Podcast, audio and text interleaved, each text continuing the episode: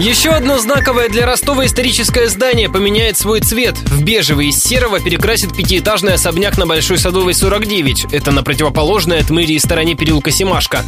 Там сейчас располагается главный офис энергокомпании МРСК «Юга».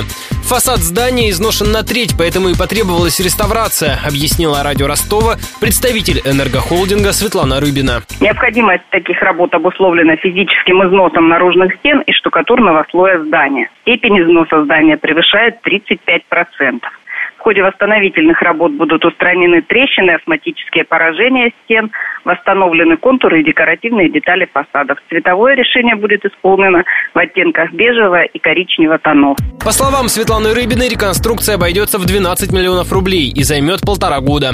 Пятиэтажка на перекрестке Семашко и Большой Садовой построена в 1949-м. Ее спроектировал в духе сталинского ампира архитектор Лев Эберг, автор многих архитектурных памятников в Ростове.